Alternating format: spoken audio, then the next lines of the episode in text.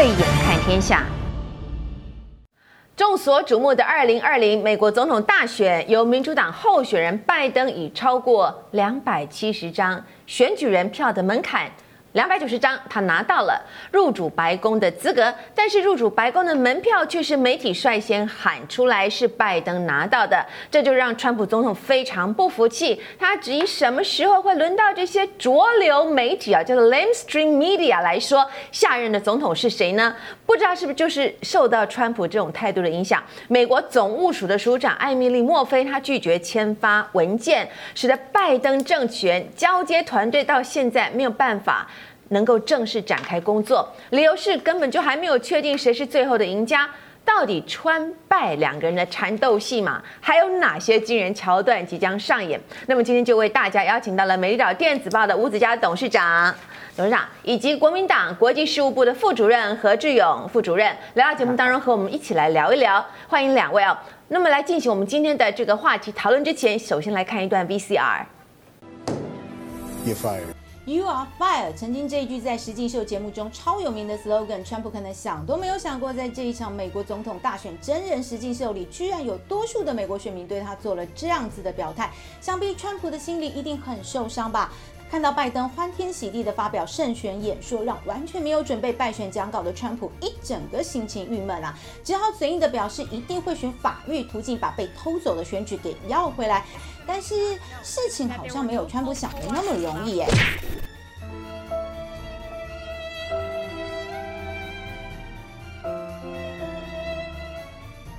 所以在亲朋好友的劝说下，在媒体奚落的评论里，在支持者不甘的呐喊声中，永远都是那么勇敢的川普神隐了。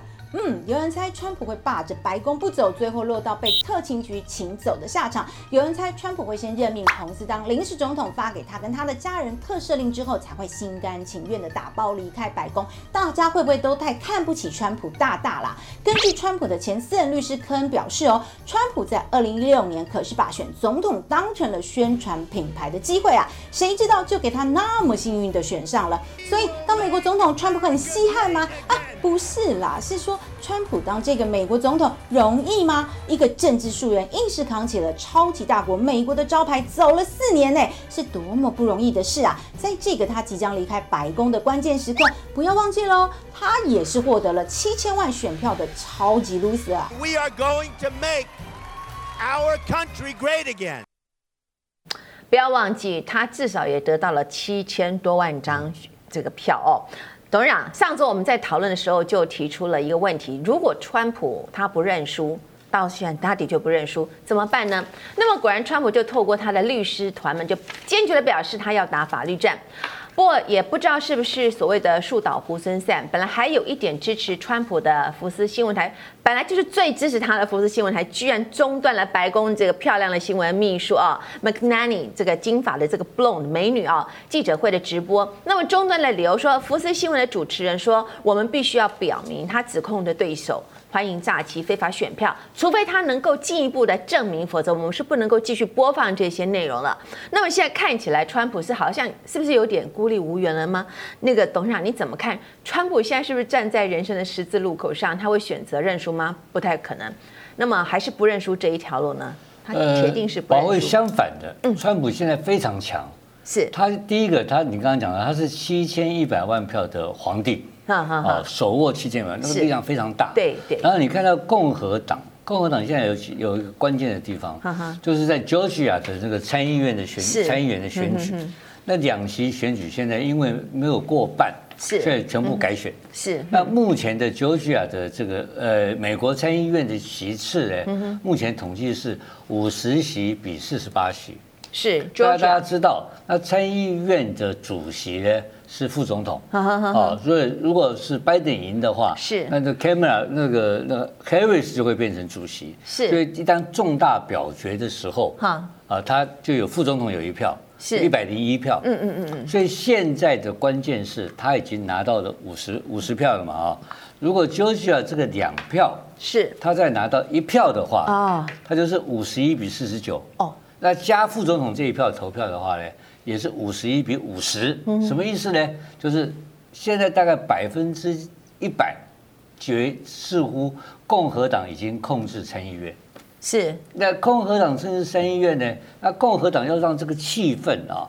这个冲突气氛呢，继续维持下去，希望能够抢到 Georgia 这两席的参议院席次，这个是非常非常关键的哦。是，所以共共和党突然间啊，大团结哦，团结的不得了啊！现在帮他捐款啊，你这上礼拜我在看你节目的时候，他还传出来被银行抽银根，对，然后还有银行第一个抽他，然后他的选举的。这个债还有还有债务，是。清不了选举债务，现在一夜之间啊，全部解决了，又解决了。因为共和党现在为了他们自己的共同利益啊，共和党的多数党领袖啊，McCain 就出来支持他，说全党团结起来，我们要陪着这个总统一起来奋斗，还要打法律诉讼，大家一起来筹足他这个所谓这个诉讼的费用。的费用，诉讼费用多少钱呢？你知道吗？现在至少六千万美金啊，打一个诉讼官司，继续在增加中哦。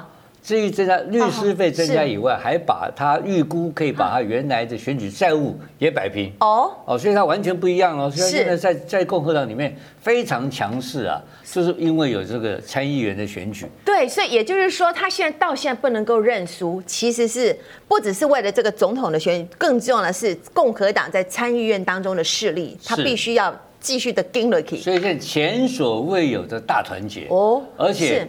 共和党的还有众议院部分，现在很奇怪，众议院现在共和党这一次也赢哦，也赢呢。而且那我前两天看到一个 Fox 访问他一个这个呃加州的众议员已经当选的了，McKenzie，他在讲说这一次他们有希望能够拿到众议院的主导权。哦。为目前宣布是。啊，民主党公务员呃，民主党宣布他的众议院席次已经过半哦。但是，但是这里面有很妙的，因为上一次那个 Nancy Pelosi 在选的时候，对呀，有十五票跑票，哦，你记不记得？有有有有有民主党的人跑票，嗯哼，但是十五票跑票的人就是所谓比较激烈的嘛，是。民主党本身有一些激进派的基本教育派，嗯哼，这十五票里面啊，现在有十票当选，嗯，所以 McKenzie 他们共和党人在盘算，到最后选完的整合结果，加上这个跑票的情况之下。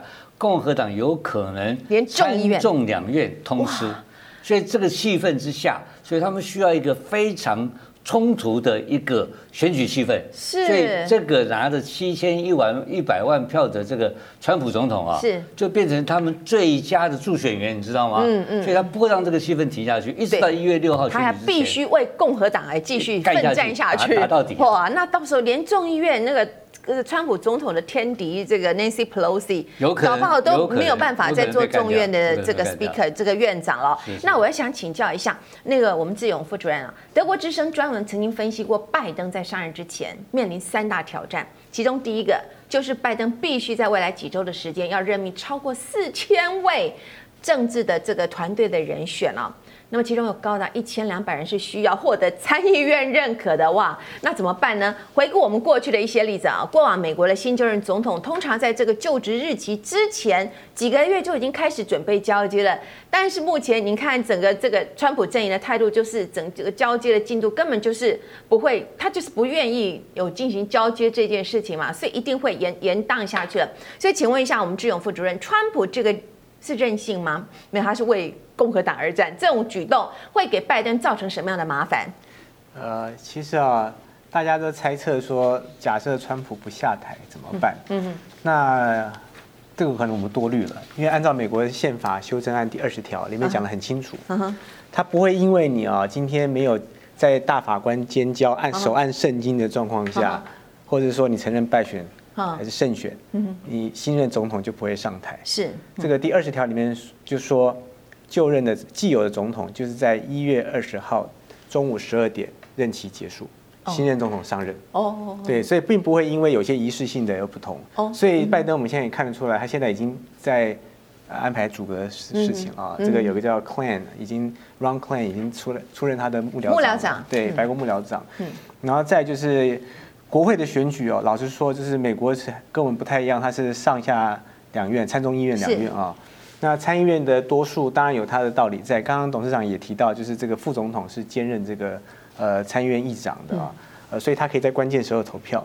但是因为美国的这个国会制度是在参议院其实有一个有趣的设计，就是 filibuster 啊，所以 filibuster 对呃，就是对对陶工啊，我这从早讲到晚，就是站在那个这个发言台上一直讲，一直讲，一直讲，一直讲，一直一直讲，一直讲，一直讲。对，所以以前就可以拿，比如说有些人就美国，你可以拿圣经出来，拿你的这个报纸出来念，你就会把这个。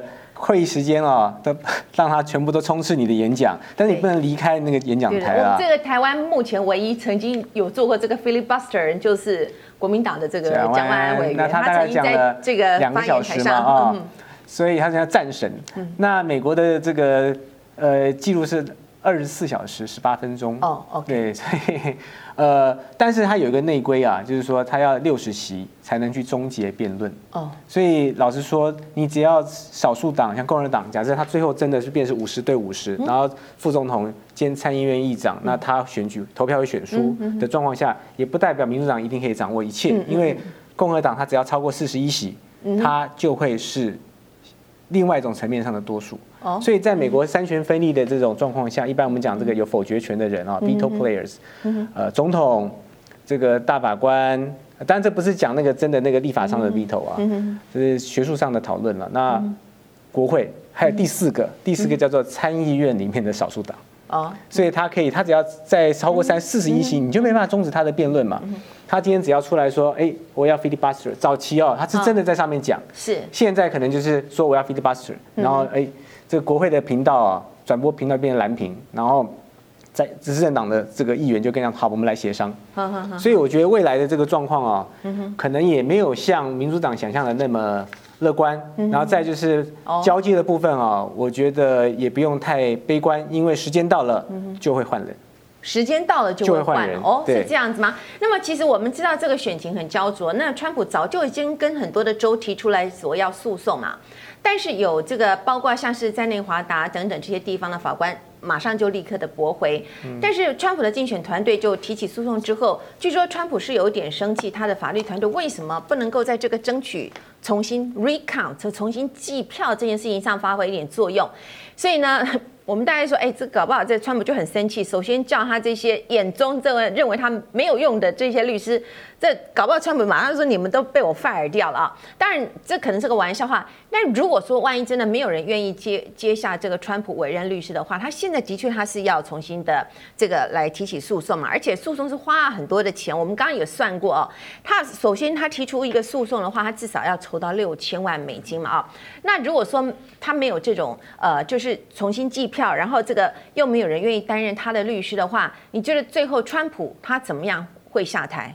就是按照您刚刚讲的，其实像这个 recount 这个事情，有些其实你说他计票有没有胜算呢？嗯、我们来看看目前啊、哦，他这个些票数啊，其实他在宾州二十张选举人票，那目前最有争议的是 Georgia，呃，乔治亚州有十六张选举人票，但是这个计票进度其实现在已经超过百分之九十八，那么拜登领先一万四千多票，其实这个根据根据当州的法律。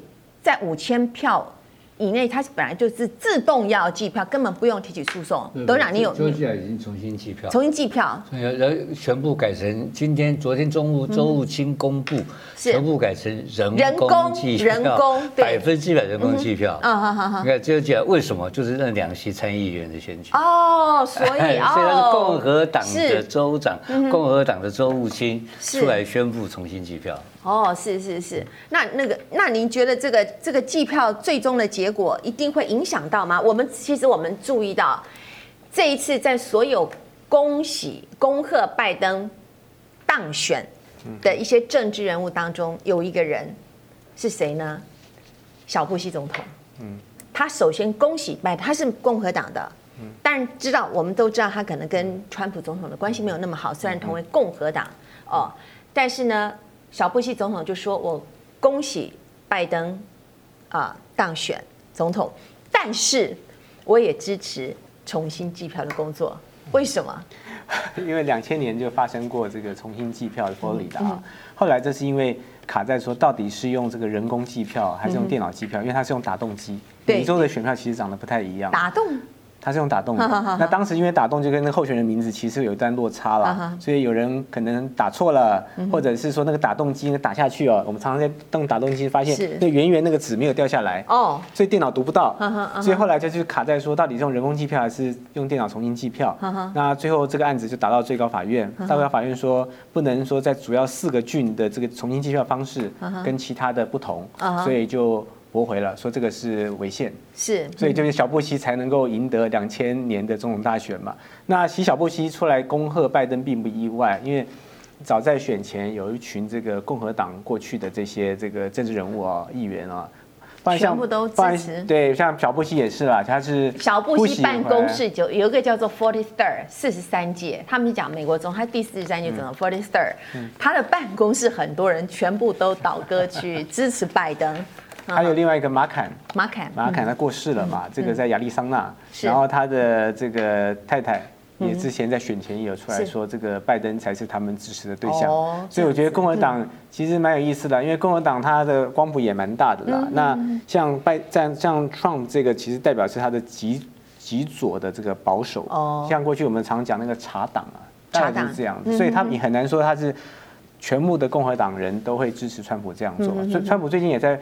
抱怨说，为什么党内好像没有对他啊这个不认输这件事啊给予支持？对呀，嗯，好，因为但是这个董事长可能有不同的见解哈。董事长，我想请问一下，我们现在看川普总统，他经常会做出很激烈的手段，但是呢，也所谓的杀敌一万，但是会却会自损三千这样的事情，因为他的个性性格来讲，他是非常强势的，所以呢，但是他应该或多或少要考虑一下后路嘛。很多的媒体就在对，如果川普认输，但或者是川普必须要下台的这件事情的举动，哈，做了非常非常多的推测。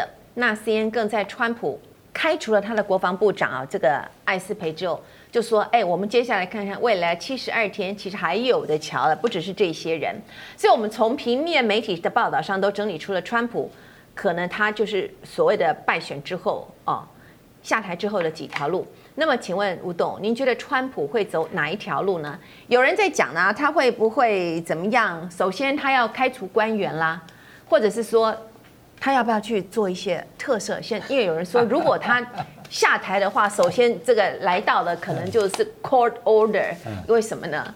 他可能有一些逃漏税，是不是？哦，还有他会不会他会安静的退下来吗？我我我想 calling 对吧？然后然后。甚至前前几天还有人说他会离婚，然后还有人说他要开电视台，还有人说要再战二零二四。你觉得他最有可能是怎么样？今天他当然有讲很多可能性，再战二零二零二零二四啊。但是最大的可能性其实是你刚刚讲的行政命令。行政命令哦。你刚刚讲的最重要的事情，我我现在我我们现在我呃也昨天这个英国的金融金融时报。有一篇这个中国学者的一篇重要的文章，他写什么事情呢？他写说，川普会在放弃，就是说认输以后，那个时间点大概在一月六号，嗯因为一月六号当天就是所谓的，因为你知道选举人团投票是十二月十四号，但是宣布宣布的最后的期限是在一月六号，所以周务卿会在一月六号，同一天啊要。把做这个做这个动作，所以宣布他当选日期的话，是因为刚好丘吉尔当天也是选举，啊，所以我觉得一月六号是个关键时间。那宣布的人是用 Pence 的宣布，是由参议院的院长，哎，要他的法律规定，宪法规定，好，好，啊，宪法规定我先讲。所以我就讲说，一月六号到一月二十号中间，这川普就完全放弃了嘛，嗯，因为那法令规定，宪法时间已经到，他立刻要交出来，嗯，他没有办法了，啊，所以他也会放弃。嗯，我认为他不会去跟法律对抗。是，然后呢，这剩下十四天当中，是最恐怖的十四天。嗯，所以我现在要跟各位观众分享，就是说，昨天的《金融时报》的一一个中国学者叫曹鑫的学者，他是很有名的一个国际关系学者，他讲了会做什么事，你知道吗？怎么样？会修理香港。哦，因为香港最近刚刚开除的四个立法院的议员，对不对？是。然后所有泛民的十五席跟进全部辞退了。对。在香港是非常大的一个挑战啊。嗯，等于香港的民主选举就此结束。嗯，所以他们昨宣布说，昨天宣布说，香港的一国两制已经全从此结束，没有了。嗯嗯。然后你看到的这个后面的动作呢，那欧盟昨天抗议了。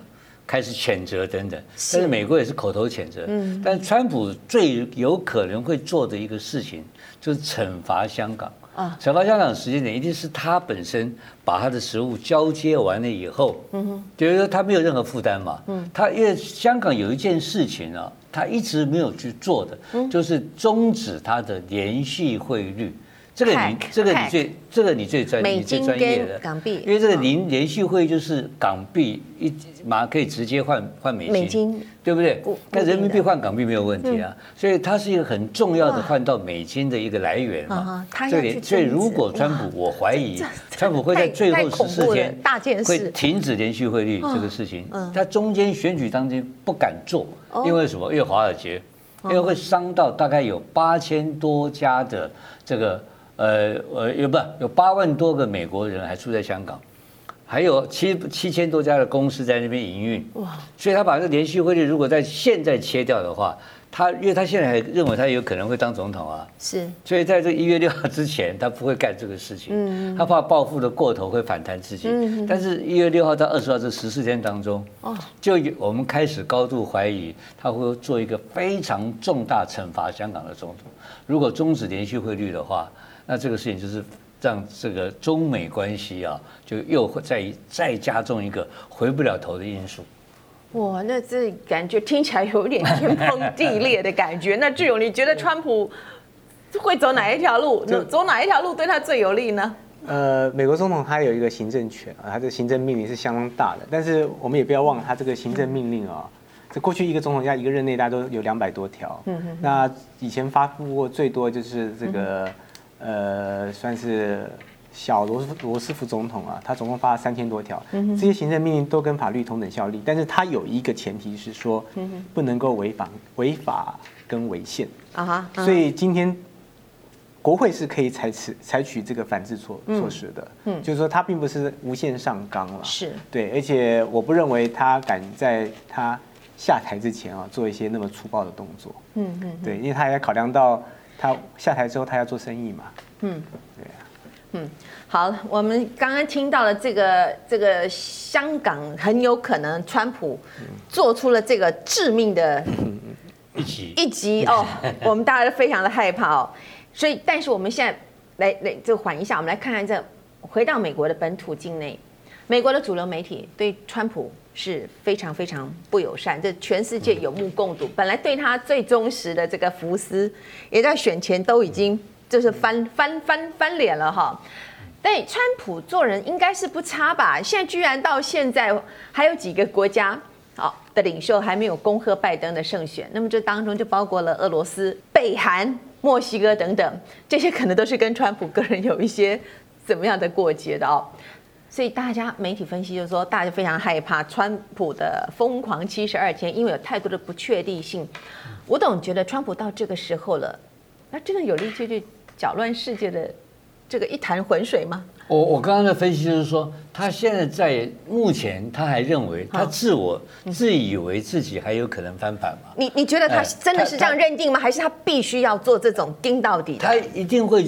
必须要跟到底，因为这个七千一百万人的这个集体的焦虑嘛，才是真正的他要掌握的情绪。是，而且川普本身已经下了动员令，他也希望百万人潮站出来支持他。嗯，所以这个气氛就是目前整个共和党上上上下需要的气氛嘛。嗯，因为这个气氛可以让他们得到很多政治资源。我刚刚讲的就参议院的主导权跟共跟这个众议院的主导权是目前的气氛。对，然后第二个就是 legacy，他。还能够在川普下台之后，还能够拥兵自重，拥川粉自重吗？你说这个很重要啊。所以川粉川川普一定要干这个事情。哎，他对这个呃主流媒体你不用谈了，他跟全世界媒体都搞不好了。川普没有不得罪的对象啊，但是 Fox 已经翻脸了。是，然后这两天他已经讲了，他会去开一个电视台啊。嗯，但是他认为 Fox 因为他是 Fox 的金鸡蛋嘛。是，他认为他是 Fox 的经济带，Fox 因他而致富，你知道吗？他是这种人，讲这种话。然后他说他去开个电视台，就这个经济带就没有了。嗯嗯嗯。他要他要他要打破 Fox 的他这颗金蛋，嗯啊，这是他的他的选择，所以他会去开电视台，会去开电视台。哎，可是今天我看了有一个报道说，川普可能对他会下台，可是他在下台的同时，他就宣布我要参选二零二四年。呃，这二零二四他当然想选，可是二零二四要选这个事情，就当时有很多条件嘛。是，因为现在太早了，所以你看多少人想选，彭斯想选，对不对？嗯，Pence 想选，Pompeo 也想选，想选，也想选啊。然后你还有那个，最想选，还有昨天一个参议员也公布宣布他也想选啊。是，有一个古巴裔的那个这个很帅，我忘记名字了，那个罗什么欧啊，我忘了。那个那个也参议员有哈，Mark Mark Mark Rubio，呃，Rubio 也昨天宣布他要选呢，是是是，他也表态说他要选，他要要重整共和党，然后他又对共和党二零二四的，现在都好出来了，还有伊万卡也想选啊，哦，他的女儿，对有有有有有，二零二四想选的人很多很多，是。比台湾选里长还要多，是吧？不用不用担心这个东西，但是川普的实力问题是会不会衰退？嗯，我跟你大家报告不会衰退，这才是可怕的，因为。在美国，从社会学上来看的话，同你看，同时有七万七，就是七千一百万人跟七千五百万人同时出来那么激烈、高亢的的对立。而且这是一个 divided 的 USA，这是完全分裂的美国，它完全冲突，完全不可解的矛盾嘛。哦，是。那这种冲突会延续四年，你知道吗？是哦，不会停止的。那共和党不让它停。是。共和党一定是做的，因为他掌握了参议院嘛。嗯。他他不用去拉布来背给你，就是他人事上你不要想过的。嗯。你记不记得奥巴马当时的一个？要用的国务卿就是这一次他们准备要用的 Susan Rice。Rice 当时参议院不给他过啊。啊，没错没错。记不记得？Rice 现在这次要回头，我认为很困难啊。我认为参议院会再再封杀他。所以那几千个人事案会对他会对拜登构成非常大的困扰。拜登除非跟共和党妥协，用了一些共和党的，外面已经这样传了。就是拜登一定要妥协，是。而且我跟你讲一个更好笑的事情，拜登本来在选副手的时候，其实在从贺锦丽跟这个 Susan Rice 当中选取一个。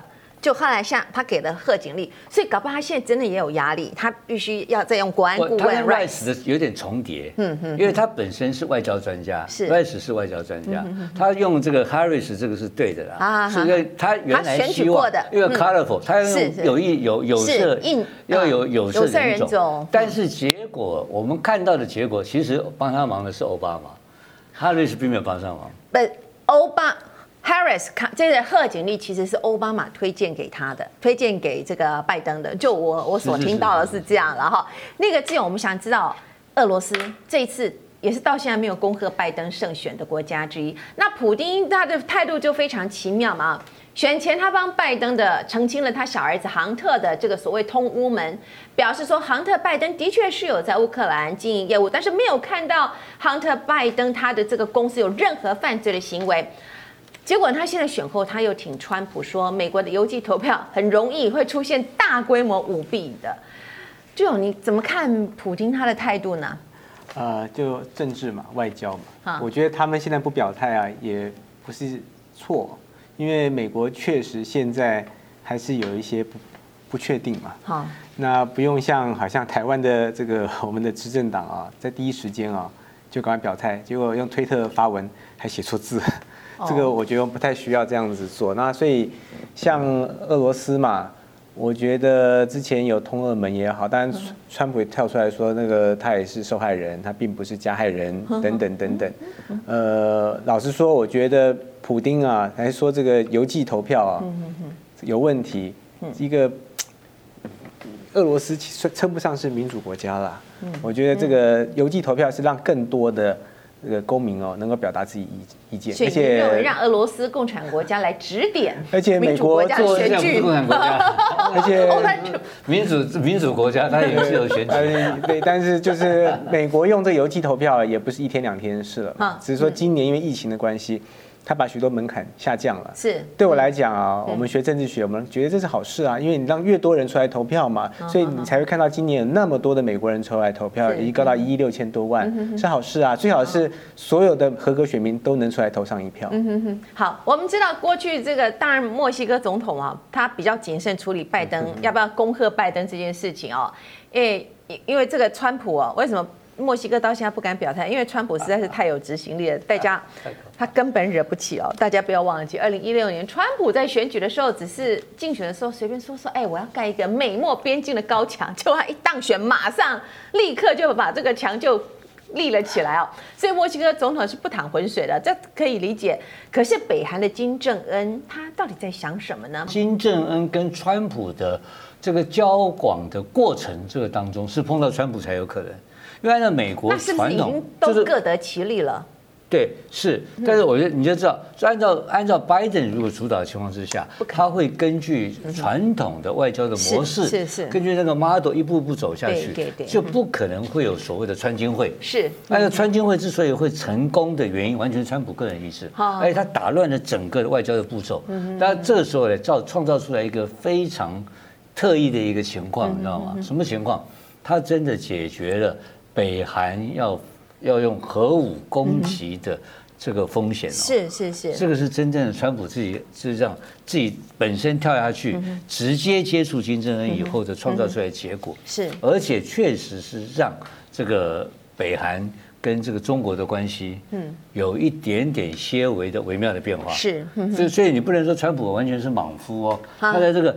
非典型的外交手段上面啊，他确实是创造很多很多很，他们很得意这个结果。对，那个余茂春就特特别想解释这解解释过这一段哦。有人竟然在推特上呢，竟然就已经发表了这个，就讲说，哎，这个。